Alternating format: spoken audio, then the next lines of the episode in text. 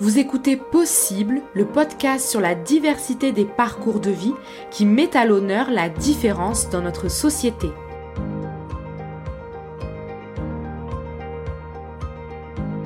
On se retrouve dans ce deuxième épisode sur la parentalité en situation de handicap. Pour les personnes qui n'ont pas eu la chance d'écouter le premier épisode qui portait essentiellement sur le désir d'avoir un enfant, la réflexion de devenir parent et la grossesse, nous vous invitons à l'écouter en premier et revenir pour la seconde partie.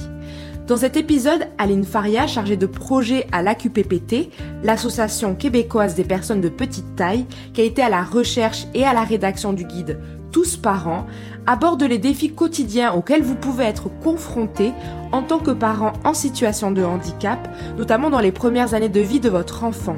Alors, elle vous donnera quelques pistes de solutions, des stratégies pour bien vous organiser et vous aider à remplir votre rôle de parent.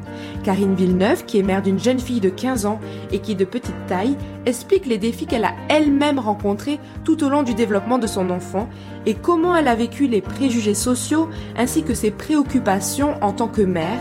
Et enfin, vous écouterez les conseils qu'elle donne aux parents ou futurs parents afin de mieux appréhender les épreuves qui les attendent.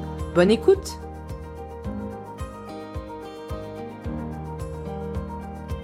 vous le savez, un enfant demande beaucoup de soins en tout temps, surtout dans les premières années de vie.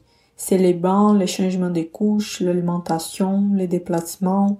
Alors comment les parents ayant des limitations physiques s'en sortent? Ce que j'ai remarqué est qu'il faut beaucoup d'adaptation selon chaque cas particulier et chaque parent trouvera ses propres stratégies au fur et à mesure. Euh, l'adaptation des équipements des soins du bébé euh, peut aussi se faire nécessaire ou au moins alléger les tâches du parent. Mais le plus important de souligner ici est qu'il n'est pas recommandé de fabriquer ou d'adapter soi-même les produits du bébé, parce qu'à partir du moment qu'on les modifie à la maison, les fabricants ne peuvent pas assurer sa sécurité pour les bébés. Pour avoir accès à des équipements adaptés en toute sécurité, les parents en situation de handicap peuvent contacter la clinique Parents Plus, qui est liée au Centre intégré universitaire des santé et des services sociaux du centre sud de l'île de Montréal. Ces services offrent de l'accompagnement pendant les deux premières années de vie de l'enfant à tous les parents en situation de handicap. Les ergothérapeutes de la clinique évaluent chaque situation et proposent des stratégies spécifiques et des équipements adaptés qui sont prêtés aux parents. Ces services sont disponibles à tous les parents au Québec. Même si les parents n'habitent pas dans la région de Montréal, l'accompagnement sera offert en partenariat avec un centre de santé local et les équipements seront envoyés aux parents.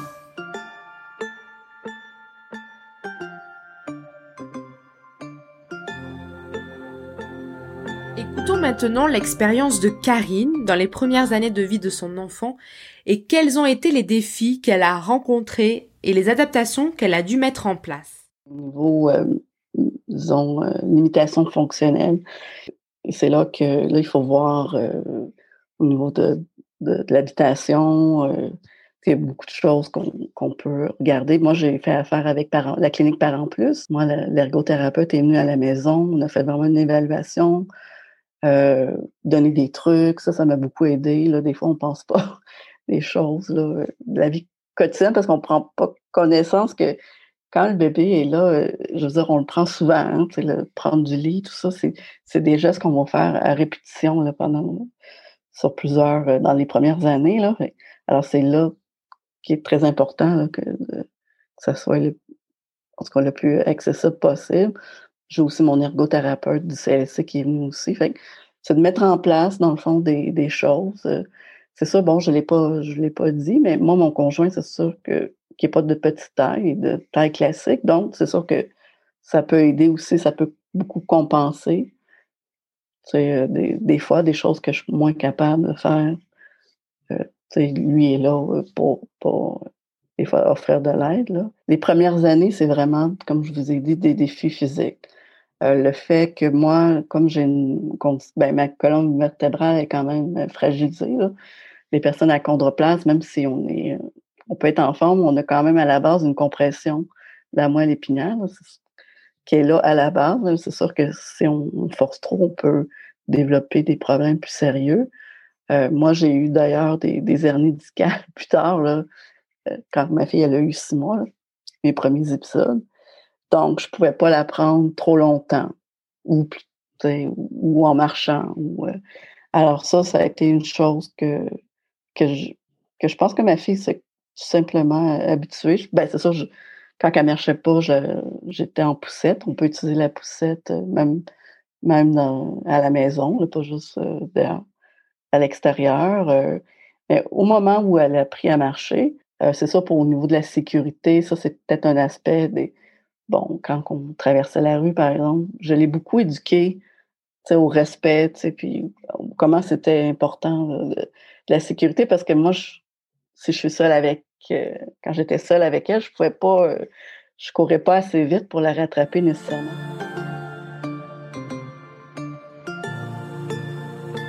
Il faut aller chercher de l'aide, il faut aller trouver des solutions pour aller compenser justement nos limitations. Et moi, j'avais eu aussi la réflexion, ben, faut pas non plus que mon enfant devienne mon aide technique éventuellement aussi. Là. C'est sûr que nos enfants vont nous aider là, dans la vie quotidienne, mais je veux dire, il faut quand même réfléchir un, peu à ça, qu'il n'y ait pas trop de pression là-dessus. Karine aborde aussi l'aspect social du handicap, comme par exemple le fait d'être confrontée au regard des autres, aux préjugés que la société porte sur les personnes de petite taille, et elle nous confie l'inquiétude qu'elle a eue sur comment sa fille, en grandissant, allait recevoir les commentaires parfois déplacés, les jugements de ses camarades ou des autres personnes, Écoutez ce que Karine dit à ce sujet.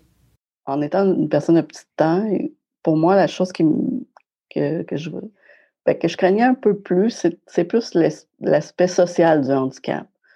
Euh, parce que, bon, à la base, le nanisme, euh, souvent, le, plus gros enjeu, c'est souvent les préjugés, les stéréotypes, le regard constant que les gens nous portent. Là. Je savais qu'on allait vivre ça, mais c'est quand même quelque chose que, qui m'inquiétait. Comment ma fille allait réagir à ça? Comment le jour où elle va prendre conscience que sa mère est différente ou les, les commentaires, tout ça, comment, euh, comment elle, allait prendre ça? Que ça, c'est ça, c'est une inquiétude qui est un peu là, mais bon, c'est vraiment une question d'éducation. Le jour que c'est arrivé, disons, euh, c'est vers euh, début de l'école, ma fille, je me rappelle, Euh, ben pourtant, moi, j'allais souvent à l'école, les enfants me voyaient régulièrement. Euh, puis pour elle, elle n'a jamais perçu ma différence. Je pense que c'était normal. Sa mère était petite taille. Puis comme elle venait aussi à l'association étant jeune, fait qu'elle voyait beaucoup de personnes de petite taille. Fait que c'était pas. C'était pas quelque chose. Pour elle, c'était quelque chose de, de, régulier. Alors, c'est ça, quand il y a eu les premiers commentaires de, d'autres petits amis dans la classe, que Ah, ah ta mère, euh, c'est un petit nain de Blanche-Neige, puis là, tu es revenu à un moment donné de l'école, c'est sûr que qu'elle voulait plus y aller. Là, c'est sûr que là, on s'est assis, puis là, on a expliqué. De, de dire, ben écoute, explique, explique-leur c'est, c'est quoi le nanisme. C'est de mettre, dans le fond, dans les mots des enfants, de nos enfants, un peu qu'est-ce qu'on fait. Si les parents qui ont un enfant aussi handicapé. C'est un peu le, même travail, mais à l'inverse. Alors, mettre des mots euh, pour que l'enfant puisse être capable d'expliquer ce qu'est-ce que son parent a ou euh, répondre aux questions. Puis après ça, ben, les, enfants, ben, ils, formalisent plus. Puis je pense que le fait que moi aussi, j'étais souvent à l'école, présente, donc euh, les gens se sont habitués vite, fait qu'après ça, ça, ça a pu être trop un problème. Mais quand même, je sais que aujourd'hui, elle est adolescente. bon, c'est sûr que quand on est adolescent, on ne veut pas trop être vu avec nos parents, ça c'est normal, mais j'y pense. Des fois, est-ce que on en parle, des fois, est-ce que toi, comment tu vis ça? Euh, mais je, elle me dit toujours, ben non, moi, ça me. Oui, quand ça arrive, c'est sûr que ça me fait de la peine, mais je veux dire, je leur explique. Il n'y a pas de honte. Une autre inquiétude que Karine m'a confiée et qu'elle a eue avant que sa fille ne devienne plus grande, c'est l'autorité parentale. Et donc, Est-ce que la différence de taille, ou bien si on pose la question plus largement, est-ce que le fait d'être physiquement différent des autres parents va avoir une incidence sur le fait de se faire respecter et écouter par son enfant? Écoutez sa réponse. Surtout quand notre enfant grandit, parce que, bon, moi je mesure, euh, bon, 1m22, c'est 4 pieds. 4 pieds 1, ma fille mesure 5 pieds 3, je pense. C'est sûr que ça fait longtemps qu'elle m'a dépassé. Et c'est sûr que au niveau de l'autorité, je me demandais, bon, comment ça va être? Le fait que, il y a comme, disons, une autorité naturelle qui se fait. Est-ce que, comment ça va se passer, le fait que je sois plus petite, puis elle est plus grande? Mais dans le fond, c'est là qu'on voit que ça n'a rien à voir avec le physique, là. C'est, c'est tout est dans la personnalité. Euh, c'est pas parce que, puis, puis moi, ben, par rapport à mon conjoint, je suis peut-être peut plus sévère euh, que, que lui. Fait je pense que ça n'a pas été un enjeu finalement.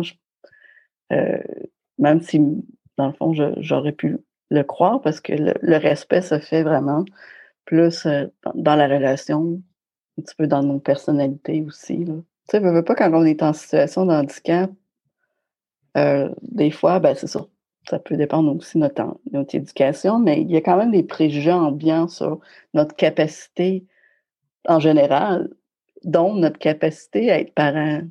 Parce que souvent, l'image du parent, c'est un parent doit protéger ses enfants, en prendre soin, tout ça. Alors, quand on est limité, ben, comment que les autres, on peut voir bon, euh, tu sais, j'ai d'autres amis qui ont d'autres types d'handicap aussi, là, puis, tu sais, souvent, le jugement aussi, hein, on peut sentir dans le sens que elle va être capable de prendre soin ou, dans certaines situations, euh, peut-être des gens pourraient croire que, mais je pense qu'il faut se faire confiance. Euh, puis il faut pas aussi avoir peur d'aller chercher de l'aide hein, externe. Hein, c'est pas, c'est pas parce que ça ne dit pas en, termes de, pour être un bon parent. je veux dire, nous-mêmes, bon, peut-être pas nécessairement dans le contexte de mon handicap, mais je veux dire, aller du côté aussi de d'aller consulter une psychologue, une travailleuse sociale, a des problématiques qui, peuvent euh, découler de ça, ou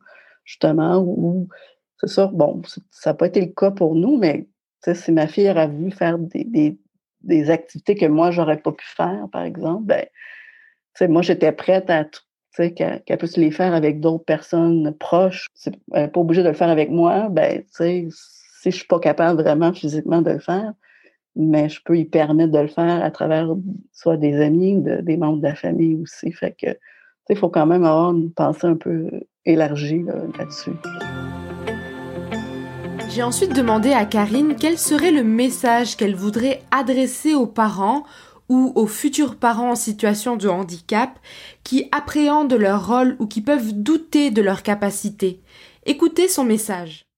On doute tout le temps nos, nos capacités de parents, hein, c'est sûr. C'est un métier, c'est un work in progress. Hein, ça, c'est quelque chose qui, qui s'apprend à tous les jours. Mais c'est sûr que je pense qu'il faut surtout se faire confiance. Euh, je pense qu'on a tous, des, tous, des ressources à l'intérieur de nous de ne pas avoir peur d'aller en chercher à l'extérieur, euh, que, ce, soit pour adapter ou pour d'autres services. Ça ne fait pas de nous de, moins bons parents parce qu'on ne peut pas avoir tout. Je pense que c'est au contraire. Euh, souvent, on a, tendance qu'un parent, ça naît par bon parent comme ça. Mais ça, ça, s'apprend. Faut, faut, se donner confiance. Euh, et bon, c'est ça moi, moi qu'est-ce qui m'aide beaucoup, c'est, le savoir des autres aussi qui vivent la même chose que moi. Ça, c'est, veux, pas, c'est, quelque chose qui, qui peut être très aidant, se donner des trucs comme ça. Fait pas se gêner d'aller voir auprès d'organismes euh, aussi euh, pour, euh, pour, pour nous aider. C'est une autre chose qu'il ne faut pas s'arrêter, c'est au-delà des, problèmes techniques que, peut avoir notre handicap, euh, on est comme n'importe quel parent. Puis je pense que comme n'importe quel parent, tout, va être dans notre personnalité, dans notre amour qu'on donne pour notre enfant, dans la, bonne communication, dans, dans les bonnes valeurs qu'on va lui transmettre. C'est vraiment ça, au fond, l'important. En tout cas, dans le fond, le reste, c'est juste du, technique qu'il faut ajuster, mais qu'on se prenne autrement qu'un autre parent, c'est si on aime notre enfant, c'est on a des bonnes relations. Je veux dire, la job, c'est ça, d'être parent. Merci de votre écoute. J'espère que ces informations pourront aider les parents et toutes les personnes en situation de handicap qui pensent à la possibilité d'embarquer dans ces beaux projets qu'est la parentalité. Pour s'informer davantage sur la parentalité en situation de handicap, consultez la trousse Tous Parents sur le site de l'AQPPT www.aqppt.org.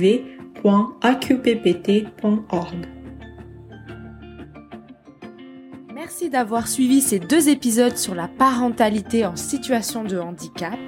Nous remercions toutes les personnes qui ont contribué à ce beau projet. Aline Faria, Cécile Rett de l'AQPPT dans la planification et réalisation du contenu de ces deux épisodes. Et un grand merci aussi à Karine Villeneuve et Marie-Ève Dion pour leurs beaux témoignages. N'hésitez pas à laisser des commentaires, des étoiles et à en parler autour de vous. À très bientôt pour un nouvel épisode. Restez à l'affût.